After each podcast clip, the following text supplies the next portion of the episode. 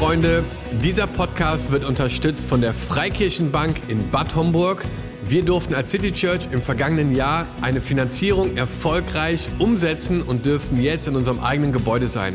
Wenn du als Gemeinde, als Freikirche oder als christliche Organisation ein Projekt hast, dann ist die Freikirchenbank ein genialer Partner, ein super Partner, der dir hilft in der Planung, in der Umsetzung mit viel Erfahrung, mit einem großen Netzwerk, Gottes Auftrag zu erfüllen und sie reichen dir die Hand dabei, diese Schritte umzusetzen. Und wir sind wirklich begeistert davon, mit ihnen zusammen unterwegs zu sein. Herzlich willkommen, Freunde, zu einer neuen Folge von Let's Grab a Coffee. Richtig cool, dass du eingeschaltet hast. Wir feiern es, mit so vielen von euch gemeinsam unterwegs zu sein. Danke auch für euer Feedback und für ja einfach den Austausch auch unter der Woche. Und wir freuen uns, voneinander zu lernen. Ich freue mich riesig, heute mit Dinesh ins Gespräch zu kommen. Äh, wir sind Freunde schon seit ein paar Jahren. Dinesh ist Pastor in Schwerte, aber auch in Bergisch Gladbach. Und es verbinden uns einige Dinge. Unter anderem sind wir beide Fußballtrainer. Wie läuft es gerade im Fußball? Super. Ja? Habt ihr schon ein Spiel gehabt? Ja, drei Spiele. Erstes Spiel 25 zu 2 gewonnen. 25 zu 2 Ja, gewonnen, okay. Waren wir die anderen da oder? Ja, die waren da und jetzt gibt's sie nicht. Jetzt gibt's sie nicht mehr. Aber ist es 7 gegen 7 oder äh, was? Sieben gegen sieben, genau. Auf äh, die E-Jugend, also E-Jugend ist es, ja, ne? ist ja die erste, eine Hälfte halt nur. Okay. Ne? Ja. Aber dann wart ihr schon weit überlegen, ne? ja, wie ist bei dir? Ähm, wir F-Jugend F-Jugend, okay. und wir haben so Spielfeste in dieser Foninho-Spielweise. Zwei Tore. Zwei Tore verteidigen, zwei Tore angreifen. Also wir werden nicht so richtig warm damit. Weiß nicht, ob habt ihr das auch schon mal gemacht? Nee. Also irgendwie ist das ein bisschen überfordernd, habe ich das Gefühl für die Kids. So auch dieses Wechsel dann, wenn da viel los ist, müssen sie rüberspielen so, ne? Ähm, aber wir hatten jetzt letzte Woche ein Spielfest und wir haben auch äh, zwei verloren und drei gewonnen. Also so, Seid ihr so im mittleren Tabellenfeld? Gibt es überhaupt eine Tabelle Nee, gibt bei euch? keine. Ah, okay. gibt keine. Bei Ach euch ja, schon? Stimmt, bei euch schon? Äh, ja, und? wir sind äh, Zweiter, glaube ich, gerade. Zweiter? Aber ein Spiel äh, haben wir noch vor uns, genau. Okay. Jetzt äh, am Wochenende? Samstag, genau. Okay. Weil die eine Mannschaft, die das erste Spiel verloren hat, die ist jetzt raus. Mhm. Deswegen sind die Punkte weg, das Spiel weg und Okay. äh, deswegen sind wir ein bisschen hinterher. Okay. Ja. Und äh, warum machst du das? Also warum bist du Fußballtrainer? Oh, das frage ich mich jetzt auch gerade. so, ne? Weil ich dachte, erstmal ähm, erstmal Zeit mit meinem Sohn zu verbringen, Mhm. dann zweitens etwas anderes zu machen außer Kirche. Ja. Und äh, das ist genauso schlimm wie in der Ge- Gemeinde aktiv zu sein. Also man hat mit Menschen zu tun äh, und äh, es ist ja, es ist gut zu sehen, dass man die Kinder entwickelt und Ja. äh, nicht nur jetzt fußballerisch, sondern auch menschlich. Mhm. Äh, viele Eltern haben im letzten Jahr gesagt, meine Kinder sind viel besser geworden, auch äh, in der Schule, Ja. auch, auch so was ähm, ja, Ausdrücke angeht. Ne? Also bei mir ist das ein No-Go, wenn du Okay. beleidigst.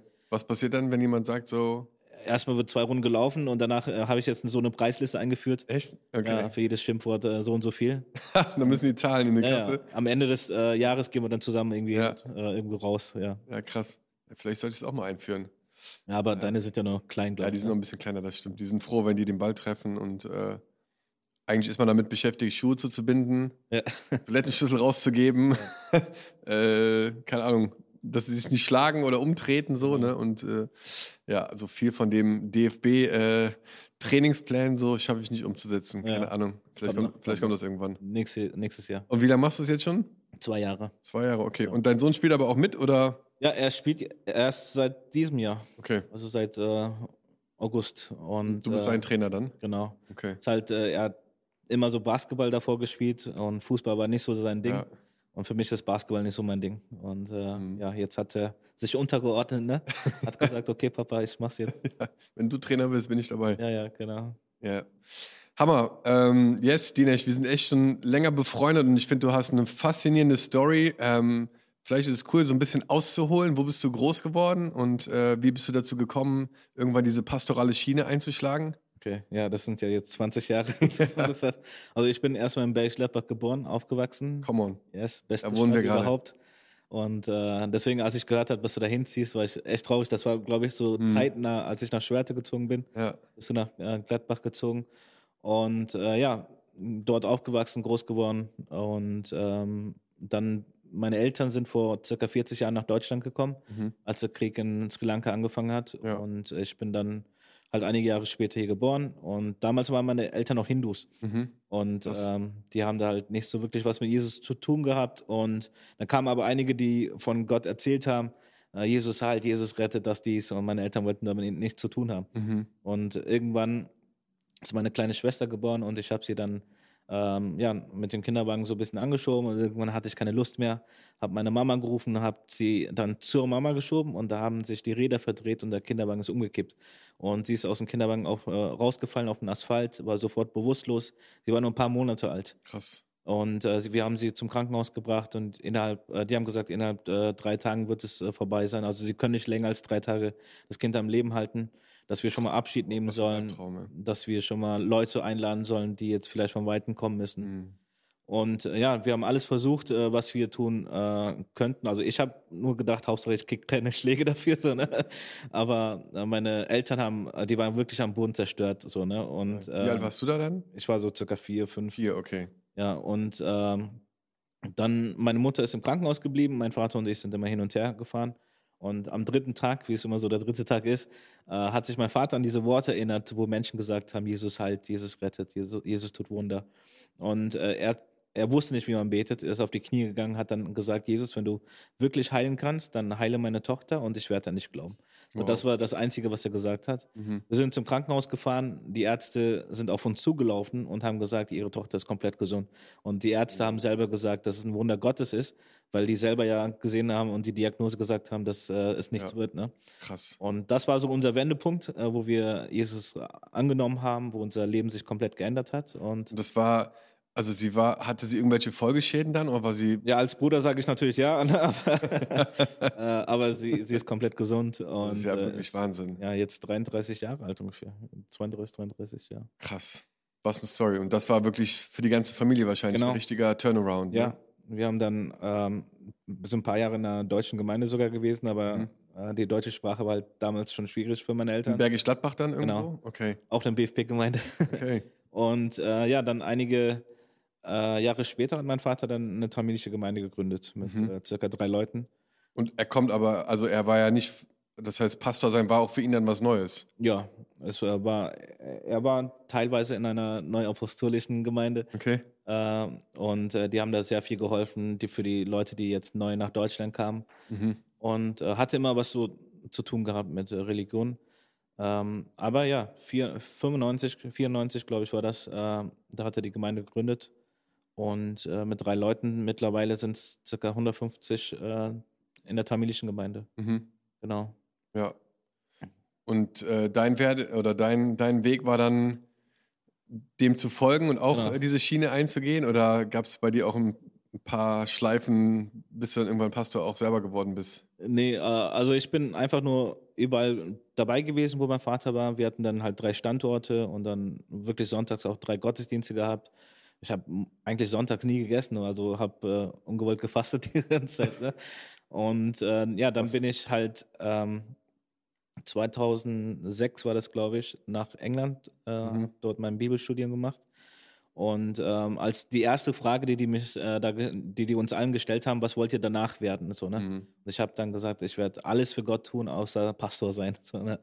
Und äh, weil ich habe alles gesehen, so in meinem Vater sein Leben, Mhm. ähm, er tut alles für die Menschen, aber dennoch sind das meistens die Menschen, die dann äh, Messer in den Rücken stechen, Ja, krass. äh, wo du am meisten investiert hast. So, ne? Mhm. Und äh, weil ich sowas alles gesehen habe, äh, konnte ich dann halt menschlich gesehen haben, war ich nicht in so einer äh, Lage, sowas au- auf mich zu nehmen. Mhm. Also ich würde wahrscheinlich wieder was anderes machen Ja.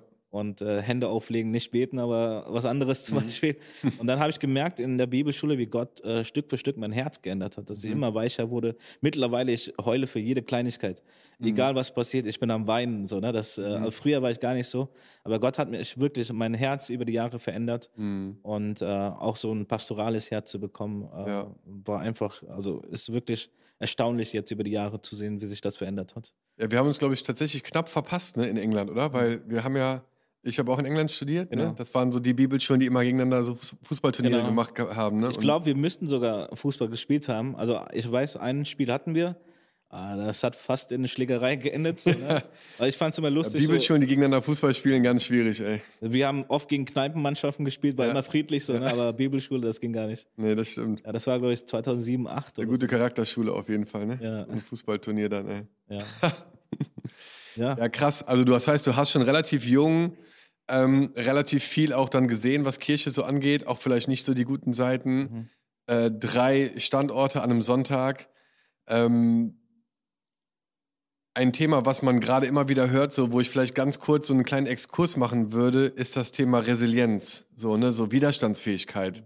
Also es ist ja schon richtig krass, sonntags an drei Standorten immer zu sein. Du hast gesagt, du hast gefastet, äh, ungewollt, du konntest nichts essen, weil es wahrscheinlich so busy war. Mhm. Ähm, hat vielleicht eine Tendenz dazu zu sagen, hey, ne, vielleicht war es jetzt nicht so, so gesund so, aber auf der anderen Seite ist es ja auch irgendwas, was dich geshaped hat so. Und ich habe dich als jemanden wahrgenommen oder bist, ne, also nehme dich als jemanden wahr, der eine unfassbar starke Widerstandsfähigkeit hat, so in allen möglichen Bereichen. Ähm, vielleicht kannst du dazu was sagen, so. Was, was, was heißt das für dich, irgendwie das auch so zu entwickeln und wie gehst du damit um und wie, ja, wie versuchst du das vielleicht auch ein Stück weit weiterzugeben? An andere, zu sagen, hey, es ist nicht irgendwie nur alles das ganz entspannte, easy mhm. Sailing so, sondern es ist einfach, Leiterschaft ist manchmal auch echt harte Arbeit. Ja. So, ne? Ja, das ist etwas sehr Interessantes, wo ich äh, gerade versuche, so das Mittelding zu finden, mhm. weil wir das eine Extrem gesehen haben ja. und äh, ja, sehen auch teilweise ein anderes Extrem bei anderen.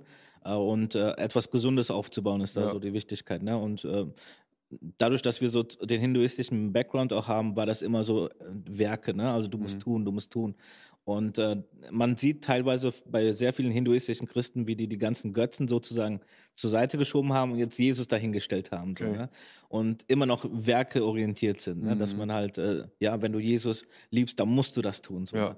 Du musst jetzt von morgens bis abends da sein. Und wenn mhm. wir Prayer Meeting haben, dann musst du dabei sein. So, ne? Mhm. Das gibt's kein Wenn und Aber sozusagen.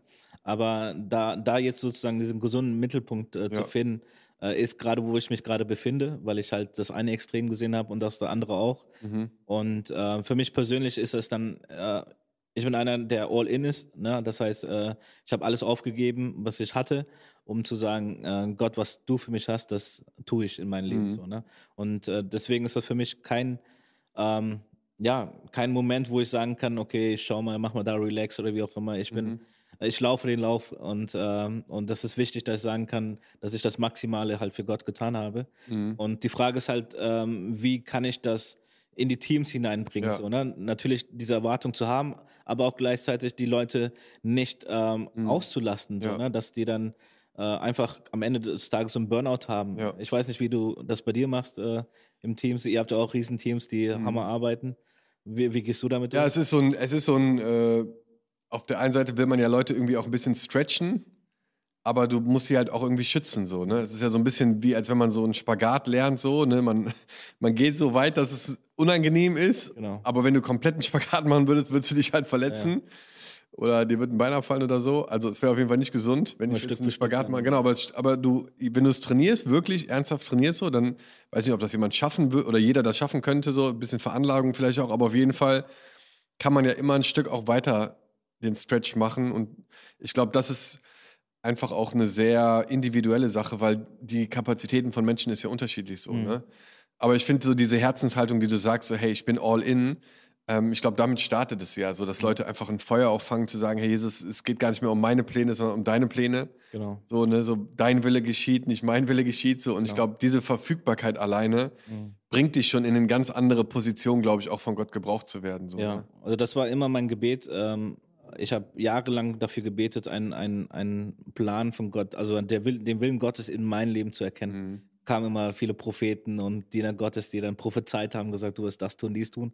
Aber für mich war das so, ich möchte so ein uh, Burning Bush Experience haben, so ne, mhm. wie Mose in den brennenden Dornbusch, heißt es, ja. glaube ich, auf Deutsch. Und uh, da hat Gott zu ihm gesprochen und hat den Auftrag sozusagen gegeben. Mhm. Ja, und äh, dann ist Mose 40 Jahre lang in der Wüste gewesen. Ja. Hätte er dieses Erlebnis nicht gehabt, wäre er mhm. vielleicht nach dem ersten Problem schon wiedergegangen. Ja. ja. aber warum ist er dann 40 Jahre lang weitergegangen? Weil er wusste, Gott hat ihm diesen Auftrag gegeben. Und für mich war es dann wichtig, diesen Auftrag zu kennen. Was will Gott äh, durch mich tun? Mhm. Und das habe ich nach sehr, sehr langem Gebet, äh, jahrelang Fasten und, also nicht durchfasten natürlich, aber nach jahrelangem Gebet habe ich äh, einen Moment gehabt, wo Gott okay. dann zu mir gesprochen hat, ja. Kannst du uns da mit reinnehmen? Was? Ja, also äh, das war dann, also wir sind ja in der tamilischen Gemeinde aufgewachsen, haben ähm, eigentlich nur tamilisch orientiert, sind immer tamilisch orientiert gewesen Und ähm, ja, und dann hatten wir sieben Tage ähm, Fasten gehabt für die äh, jungen Erwachsenen, Jugendlichen. Mhm. Und ähm, ja, und da äh, haben wir dann angefangen mit den sieben Tagen und dann sofort kam, mein Cousin hat angerufen, hey, ähm, in Holland gibt es eine Familie, die gerade äh, dämonisch manifestiert Mhm. und ähm, können wir die nach Deutschland bringen sozusagen. Ja. Ne? Und dann habe ich dann gesagt, hey, äh, wir fangen jetzt sieben Tage Fasten an, okay, bring die mal hin, dann äh, gucken wir, was da äh, passiert. Und dann äh, sind die gekommen und wir haben da in der Kirche auch übernachtet und ich war da morgens mit meiner Zahnbürste und auf einmal kam sie äh, so eine, die, die äh, junge Dame, die besessen war. Und äh, für mich war das ja erstmal so ein Schock, weil ich kenne das, Okay. äh, dass äh, wenn während des Gebets das Menschen manifestieren, Mhm. aber dieses Mädchen war komischerweise 24 Stunden äh, seit, Sie kam schon so rein. Genau. Und das war jetzt seit, in, innerhalb einer Woche ist das passiert, dass sie dann so au- auf einmal ausgeartet ist. Und äh, das war eine neue Erfahrung für mich. Und, äh, und das ging dann über zwei, drei Tage, haben wir für die Person gebetet. Äh, die Person wurde befreit. Und dann Mitternacht stand sie wieder da, wie, wie in den Horrorfilmen, stand sie dann in Mitternacht da im äh, Café und dann ist er so am, leicht am Wackeln mit offenen Haaren, so, ne? Mit Nachtkleid Krass. und äh, sagt so, ja, äh, ich, äh, die schicken mich wieder hier hinein und die schicken mich wieder hier zurück, dass die Geister wieder hier hingeschickt werden. Äh, Das ist eine andere Story. Aber auf jeden Fall, äh, nach dem dritten Tag habe ich gewusst, hier, äh, das ist, glaube ich, nicht richtig, was hier gerade passiert. Hat mein Cousin gesagt, äh, wir nehmen uns mal an, wann anders Zeit, ähm, weil wir haben diese sieben Tage Fasten ja für uns genommen. So, ne? Und äh, nach sieben, dann haben wir sie wieder zurück nach England geschickt und äh, dann am nächsten Morgen hatten wir eine Worship-Session gehabt. Die Gegenwart Gottes war so stark dort und ich habe mich einfach hingelegt und auf einmal sehe ich so eine Vision, eine Vision von äh, verschiedensten Nationen, die zusammenkommen in einen Ort, Mhm. äh, wo die Herrlichkeit Gottes einfach in der Mitte ist. So, ne? Da ist nicht so ein Worship-Team oder ein Prediger oder ein Pastor oder wer auch immer, sondern es ist wirklich so die Gegenwart Gottes, äh, das so der Mittelpunkt äh, dieser Gemeinschaft ist. Ja. Dann siehst du, wie äh, Tausende von Menschen einfach versuchen reinzuströmen. Und ähm, ja, und äh, diese Dinge äh, habe ich so circa 20 äh, Minuten gesehen. Es lief wie ein Film. Und dann wusste ich tief in meinem Herzen, das ist das, was Gott mit mir tun möchte, eine internationale Gemeinde aufbauen. Ja. Und äh, nach 20 Minuten bin ich aufgestanden, so tiefenentspannt. Ich weiß endlich, wofür ich jahrelang gebetet habe. Ich weiß jetzt, was Gott tun möchte. Auf einmal kamen zwei Brüder auf mich zu und meinten, hey, wir haben eine Vision gerade gesehen, das möchten wir dir teilen.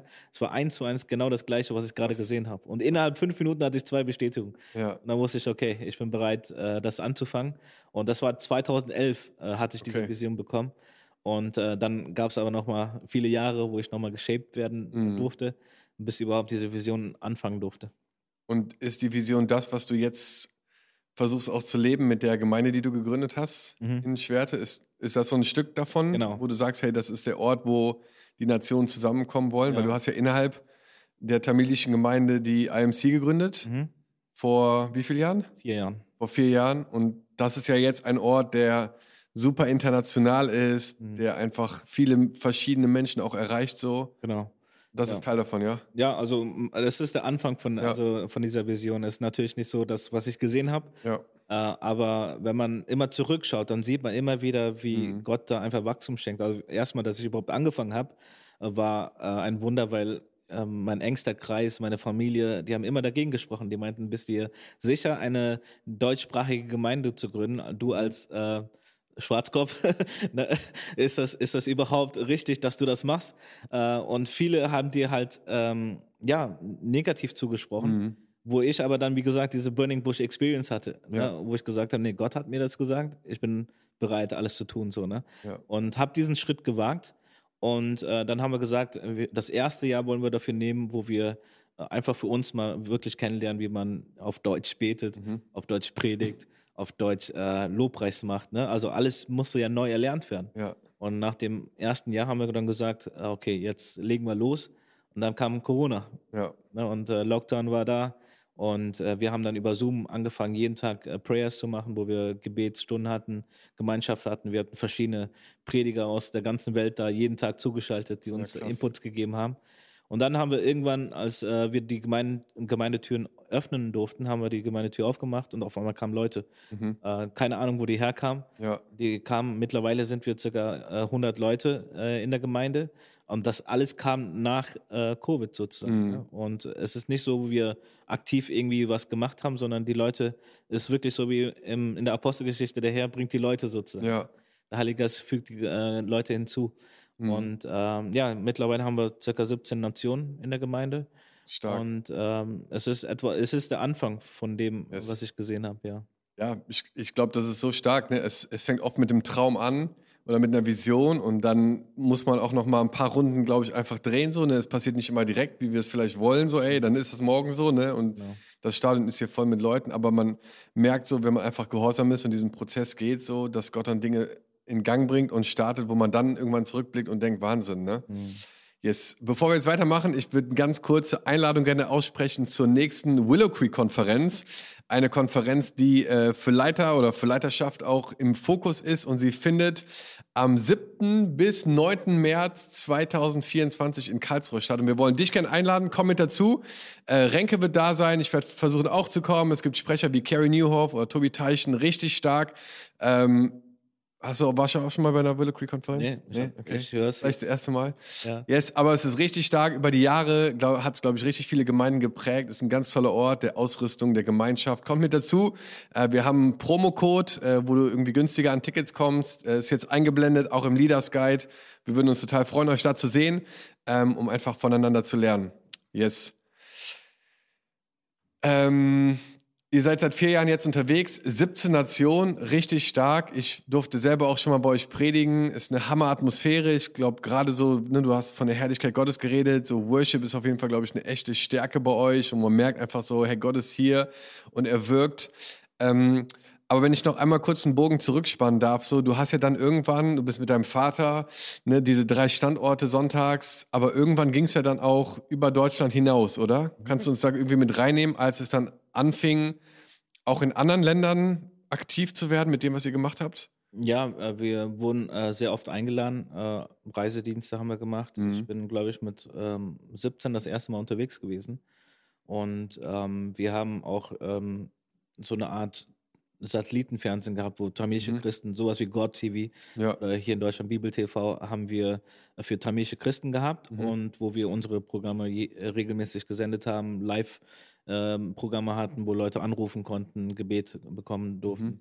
Mhm. Äh, solche Dinge und das, äh, das wurde immer mehr publik sozusagen, der Dienst von uns und äh, Wo deswegen wurde das ausgestrahlt dann? ähm, in 150 Ländern Okay, krass. ja, über die ganze Welt, über Satelliten. so, Wow. ne? Und äh, ja, so haben wir halt eine Plattform bekommen und äh, Einladungen kamen dann immer Mhm. und ich war gefühlt äh, die Anfangszeit über die Hälfte des Jahres woanders und die Ja. Hälfte des Jahres hier so, ne? Mhm. Und ähm, ja, und da hat man sehr viele Dinge erlebt, ähm, verschiedenen Ländern. Man merkt einfach, wie, wie hungrig äh, Leute sind, besonders in Ländern, wo weniger da ist, Ja. ist dieser Hunger nach Gott umso mehr da und äh, es passiert auch viel, viel mehr. Mhm. Und ähm, Zeichen und Wunder. Also wenn ich zum Beispiel nach Indien, Sri Lanka fliege, ich gehe mit einem Gedanken, es werden mindestens äh, 100 Leute zum Glauben kommen. Mindestens 100 Leute, die äh, jetzt äh, geheilt werden von Krankheiten. Krass. Und ähm, irgendwann habe ich, als ich die internationale Gemeinde gegründet habe, habe ich einfach mal versucht, meinen Gedanken zu challengen. Warum habe ich nicht den gleichen Glauben hier in Deutschland? Mhm. Ist es so, dass der Herr einfach anders ist in Deutschland oder sind wir einfach hier limitiert so? Ne? Mhm. Und dann habe ich gedacht, nee, ähm, wir gründen diese Gemeinde, werden aber genau diese gleiche Erwartungshaltung haben wie Mhm. auch in Indien, Sri Lanka. Ja. Ähm, dass wir nicht sagen, Gott kann es dort tun, in Afrika oder in Sri Lanka, Indien. Gott kann es auch hier in Deutschland tun, weil er ist der gleiche Gott überall. Mhm. Ja. Äh, nur wir setzen uns Limitationen in unseren Gedanken und sagen, Gott, okay, hier kannst du nur das und das tun. Mhm. Und er bewegt sich nicht außerhalb der, der Plattform, die du ihm gibst. Ja. Wenn du ihm sagst, hier, Gott, mach, was du willst, dann macht er auch, äh, was, was sein Wille ist. Aber meistens ist es so, dass wir selber in unseren Gedanken Limitationen haben. Mhm. Ja. Und, und wie, wie erlebt man das jetzt bei euch dann? Also würdest du sagen, es passieren auch dann Heilungen und dass Menschen zum Glauben kommen? Ähm, also mich interessiert halt so ein bisschen auch so, es kann ja nicht irgendwie nur an Kultur liegen oder so, ne? sondern es ist ja auch irgendwas, was man so an Erwartungen baut. Also wie, wie versuchst du das ganz praktisch sonntags zu machen, gerade mit Leuten, die vielleicht auch neu sind, für die vielleicht die geistliche Welt auch irgendwie ziemlich fremd ist so. Ne? Ich glaube, in, in, in Ländern, ich bin ja auch relativ oft in Indien, ich merke einfach so, dass dieses Bewusstsein für die geistige Welt einfach viel mehr präsent ist, unabhängig erstmal von, ob jetzt ne, Jesus, Heiliger Geist oder auch Hinduismus oder so, sondern einfach, dass es mehr gibt als das, was man sieht. Mhm. Ähm, ist es was, was du dann so irgendwie proaktiv immer mit reinnimmst und die Leuten irgendwie hilfst, einfach diesen Blick auch zu bekommen? Weil ich habe das Gefühl, manchmal in Deutschland, die, die Leute haben gar keine Vorstellung davon, dass es auch irgendwie eine unsichtbare Welt gibt. Mhm. Also wir leben es ganz normal aus. Mhm. Das heißt, unsere Gottesdienste, unseren ersten Gottesdienst haben wir wir haben ja eine Landeskirche gekauft mhm. und äh, sind jetzt dort Eigentümer und äh, unseren ersten Gottesdienst haben wir wirklich angepasst zu unseren Besuchern sozusagen. Ne? Mhm. Und irgendwann habe ich gesagt, das ist nicht unsere DNA, ja. das ist nicht, was wir tragen. Ja. Haben dann gesagt, okay, wir machen unseren Gottesdienst so, wie wir einfach auch sind. Und dann hatten wir zu dem Zeitpunkt so zwei, drei Gäste gehabt und sobald wir das geändert haben, sind diese zwei, drei Gäste weggegangen. Mhm. Die kamen dann nicht mehr wieder. Ja. Und wir haben gesagt, egal, wir machen einfach weiter. Und, äh, und irgendwann kamen Leute, die wirklich Hunger danach hatten, mhm. die geistlich auch sozusagen äh, sich sehnen nach so einer Gegenwart Gottes, nach einer Herrlichkeit, eine Berührung vom Heiligen Geist ne? und mhm. äh, Befreiung oder was auch immer.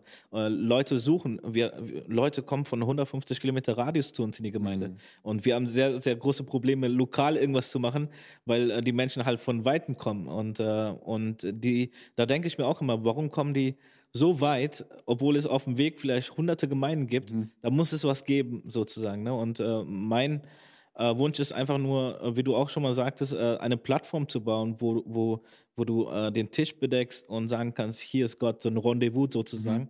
Äh, wo du Gott einfach ähm, begegnen kannst. Ja. Und unsere Aufgabe ist, die dahin zu führen mhm. zum Tisch und alles bereit zu machen und äh, mhm. ohne, ohne irgendwelche Strategien, ohne irgendwie ja. Marketing dahinter oder wie auch immer, ja. einfach zu sagen, hier, wir sind Servants, wir sind Diener ja, und äh, hier ist Gott, hier kannst du ihn kennenlernen. Ja, ist so gut, glaube ich. Ne? Ich glaube, Leute brauchen die brauchen die Power so, ne? Die brauchen nicht nur unsere Message, Leute mhm. müssen echt irgendwie die Kraft Gottes erleben, so, ja. ne? Also äh, ja. Wort und Geist sollte Hand in Hand gehen. Ne? Ja. Man, man predigt über Sachen, aber sieht diese Sachen. Ja, genau. So, ne? Oder manche Dinge passieren, äh, man, man, äh, es passiert, aber hat keinen Zusammenhang mit dem Wort. Mhm. Ähm, ich denke, das eine schöne Beispiel ist mit, äh, mit den zehn Jungfrauen. Da sind äh, fünf mit Öl äh, und fünf ohne. Mhm. Und äh, da haben sie einen Behälter. Das Licht äh, ist sozusagen das Behälter gewesen für das Öl.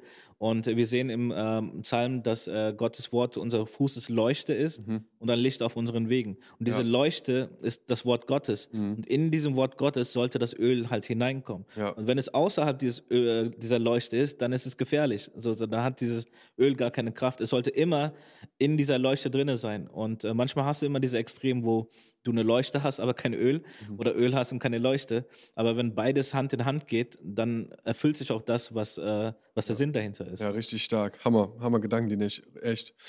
Ähm, ich ich würde noch einmal gerne über die internationale Gemeinde von euch reden. Mhm. Also dieser internationale Ansatz. Ne, du hast über 17 Nationen geredet, die bei euch sind. Ähm, was würdest du jemandem sagen, der irgendwie den Wunsch hätte, als Gemeinde so ein bisschen internationaler sich aufzustellen? Ne, der vielleicht in der Stadt wohnt und er ist umgeben auch vielleicht von vielen, auch verschiedenen Kulturen. Menschen kommen hinzu. Also ich würde sagen, unser Land wird immer internationaler und ich feiere das total, auch bei uns selber. Ähm, aber was sind Beobachtungen vielleicht von dir, ähm, wie eine deutsche Kirche vielleicht internationaler werden kann oder andersrum, so wie ihr es macht? Ne? Also es ist ja immer, von welcher Seite man da kommt ja. so. Ähm, aber ja, was sind so Beobachtungen von dir? Einfach jetzt zu sagen, ja, wir strecken uns danach aus. Mhm. Ich kann jetzt nicht so viel von der deutschen Seite sprechen, weil ich halt wirklich von der tamilischen Seite gekommen bin. Ja. Ähm, aber ich würde sagen, dass man die eigene Kultur einfach mal liegen lässt. Mhm. ich bin dafür, dass man so eine himmlische Kultur schafft. Das heißt, äh, wenn du verschiedene Nationen hast, jeder bringt so seine Kultur mit. Mhm. Wenn du immer auf dieses eine eingehst, dann hast du da Confusion am Ende. Ja. Und deswegen ist es wichtig, etwas zu schaffen, wo wir gemeinsam halt eine neue Kultur entwickeln. Mhm. Das ist diese Kingdom Culture. Und, ähm, und es ist besonders bei uns Tamilen, ist auch Kultur richtig halt Teil deiner Identität. Und äh, wenn du das nicht loslassen kannst, dann, dann kannst du nicht vorankommen. So, ne? Mhm. Und deswegen ist das wichtig, äh, ja, die eigene Kultur zu lassen, Gedankensbarrieren einfach liegen zu lassen. Bei uns in der Gemeinde, wir haben verschiedene Nationen, auch verschiedene Alter. Also wir haben da Leute, die jetzt zwölf sind, und äh, die sitzen an einem Tisch mit jemand, der 70 ist und äh, Peter heißt so, ne? Mhm. Und äh, reden mit dem. Und äh, es ist dann halt aber sehr natürlich. Es ist nicht so, dass es gestellt ist. Sehr natürlich, wie eine Familie ist das. Und ich finde, ähm, ich finde das so, so nice zu sehen, dass du, äh, du würdest niemals draußen in einem Café sehen, dass Menschen unterschiedlich äh, so zusammensitzen. Mhm. So, ne? Und äh, da sage ich immer wieder, die, die Stadt muss zu uns kommen und fragen, wie macht ihr das, dass ihr so unterschiedliche Menschen mhm. äh, so zusammen habt. Ne, wir müssen die Antwort sein für da draußen. Und da geht es einfach in erster Linie darum, dass man die eigenen äh, Gedanken, die, die Barrieren, die Kultur einfach mal liegen lässt und sagt, okay, wo, wo können wir eine gemeinsame Kultur entwickeln und das ist die himmlische Kultur so. Ne? Aber du bist ja auch ja. jemand, der ja. äh, richtig international eigentlich am Bauen äh, ist. Ne? Ja. Also ich, ich sehe die Entwicklung bei euch. Mhm. Ähm, du bist eigentlich äh, eine internationale Gemeinde. in dich im Herzen. äh, zumindest wenn es ums Essen geht.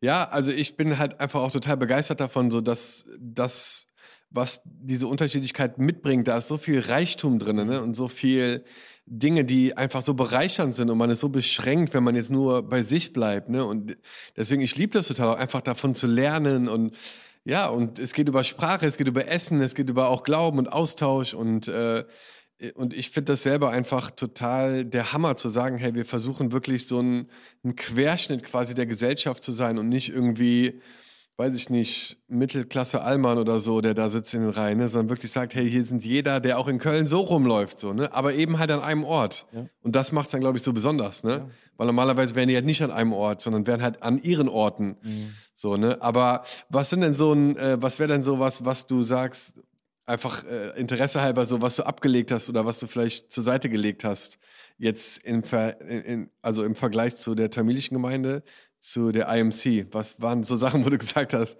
die haben wir kurz geparkt, äh, um einfach da die, die, Brücke zu bauen? Ja, es, es fängt ja schon am Kleidungsstil an. Ja, ne? wahrscheinlich. Also es ist äh, bei uns im tamilischen Gottesdienst ist es so wirklich äh, Krawatte tragen, Hemd tragen mhm. Äh, und äh, ich habe hier so jetzt gerade ein T-Shirt mit Löchern, das ist, wenn ich jetzt zum Beispiel nach Indien fliege, kannst du das nicht bringen. Dürfte ich, äh, glaube ich, nicht auf die Plattform. Du hast Motten im äh, Kleiderschrank, sagen ja, ja. oder so. Die würden mir, glaube ich, mehr Geld, Geld geben, weil du irgendwie Klamotten brauchst. Genau. Und äh, das ist halt, ähm, es fängt bei der Kleidung schon an. Ähm, mhm. Also die ähm, tamilische Gemeinde haben wir ja jetzt mittags und die internationale danach.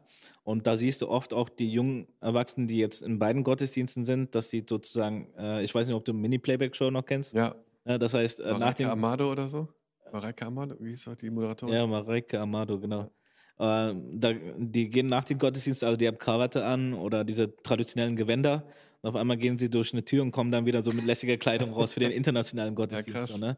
Und das, äh, also man, man äh, fängt da e, eigentlich schon mit der, mit der Kleidung an. So, das ist mhm. das Erste und dann auch so die Art und Weise, wie man äh, in der tamilischen Gemeinde ist das so oft, äh, man redet nicht miteinander über die eigenen Probleme. Man, man zeigt sich immer von der besten Seite.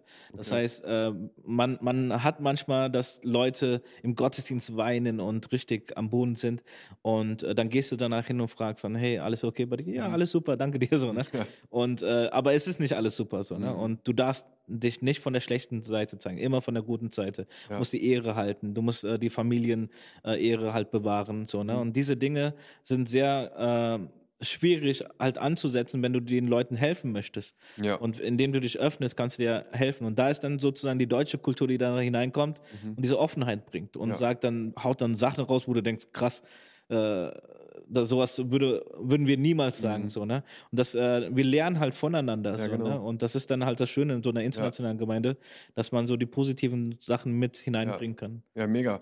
Wenn wir das jetzt einmal umdrehen, was sind Dinge, wo du sagen würdest, das finden wir richtig stark, zum Beispiel jetzt ähm, aus dem Background der tamilischen Kirche, das mitzunehmen jetzt in die IMC? Also, mhm. ne, wir drehen das einfach um und sagen, hey, das ist, das ist für uns ein richtig starker Wert, den, den wollen wir irgendwie mitnehmen, weil wir einfach glauben, dass der ja, ein Segen ist, dass es stark ist so und äh, dass es auch prägt so. Ja, das ist äh, in erster Linie die Gebetskultur. Ne? Mhm. Also Tamilen sind halt ja. Gebetskrieger. Krass. So, ne? die, die mhm. beten ohne Ende.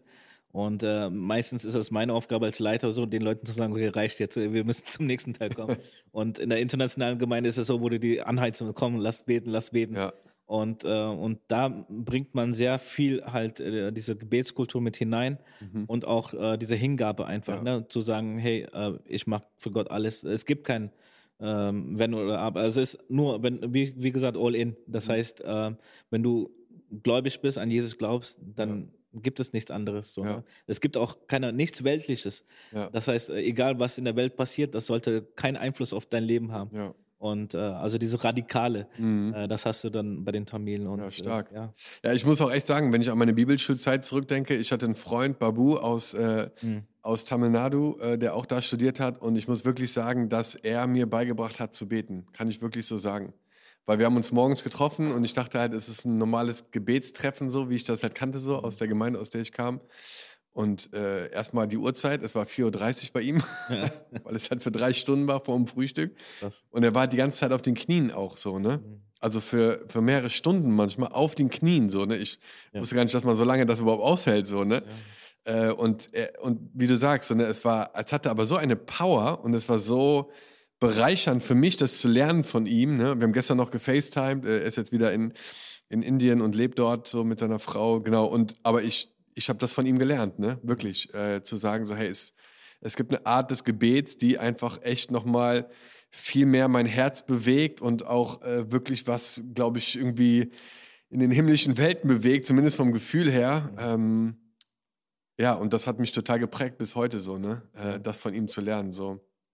Yes, Hammer. Ähm, wo, wo, kann man sich connecten mit euch? Gibt es irgendwie ein ein YouTube oder ein Instagram, wo man mit euch irgendwie in Connect, Connection sein kann. Vielleicht, ja. wenn man da auch irgendwie mehr mal erfahren will oder vielleicht ich persönlich was fragen will oder so. Genau, äh, Instagram sind wir ziemlich aktiv, IMC Schwerte äh, bei Instagram und das gleiche dann bei YouTube. Und da äh, streamen wir unsere Gottesdienste regelmäßig ja. live. Ja. Hammer. Yes, also wenn ihr irgendwie noch Fragen habt oder so oder was vertiefen wollt äh, in dem Kontext, über den wir geredet haben, meldet euch gerne bei Dinesh. Ähm, es ist einfach genial, zusammen unterwegs zu sein. Vielen Dank. Danke dir. Für das Gespräch, richtig ja. cool. Ich glaube, da waren richtig tolle Gedanken dabei, die einfach ja, uns ermutigen wollen, breiter zu denken in verschiedene Richtungen, aber auch einfach dein Leben zu hören und was Gott getan hat, wirklich unglaublich. Und äh, wir träumen weiter von der Vision, die Gott dir geschenkt hat, da auch äh, ja, einfach zu sehen, wie Menschen zusammenkommen und wie unser Land verändert wird, äh, in dem Gott uns gerade gestellt hat. Damals war das so, äh, sorry, dass ich das, wenn ich noch sagen darf, ja. damals war das so, dass Leute aus Deutschland, aus Europa äh, nach Sri Lanka, Indien kamen und äh, vieles bewegt haben, ne, und sozusagen Jesus gebracht haben. Und wir sehen uns auch als Mission halt wieder Jesus zurückzubringen ja, äh, in eine voll. Nation, wo vielleicht dieser Glauben nicht da ist und yes. ähm, man gibt und nimmt, das ist äh, ja das Königreich Gottes. Ja, ja, voll. Und wir brauchen das, ne? Also es ist so wichtig, glaube ich. Yes, alles weitere gibt es im Leaders Guide. Ladet euch den gerne runter und wir wollen uns an dieser Stelle nochmal ganz herzlich bei Goodworks bedanken, die Jungs, die das heute möglich gemacht haben, dass wir hier diesen Podcast aufnehmen wollen und die dich unterstützen wollen und deine Gemeinde im Bereich der Technik voranzugehen. Sie sind dein Ansprechpartner für gesundes und nachhaltiges Wachstum in dem Bereich Technik. Die sind richtig gut drauf, kann ich euch wärmstens empfehlen, äh, mit den Jungs in Kontakt zu treten. Yes, äh, alles weitere auf deren Webseite, Workshops, E-Learnings, ganz viel, was sie anbieten. Genau. Danke, dass ihr das möglich gemacht habt, dass wir heute diesen Podcast aufnehmen konnten. Und bis zum nächsten Mal.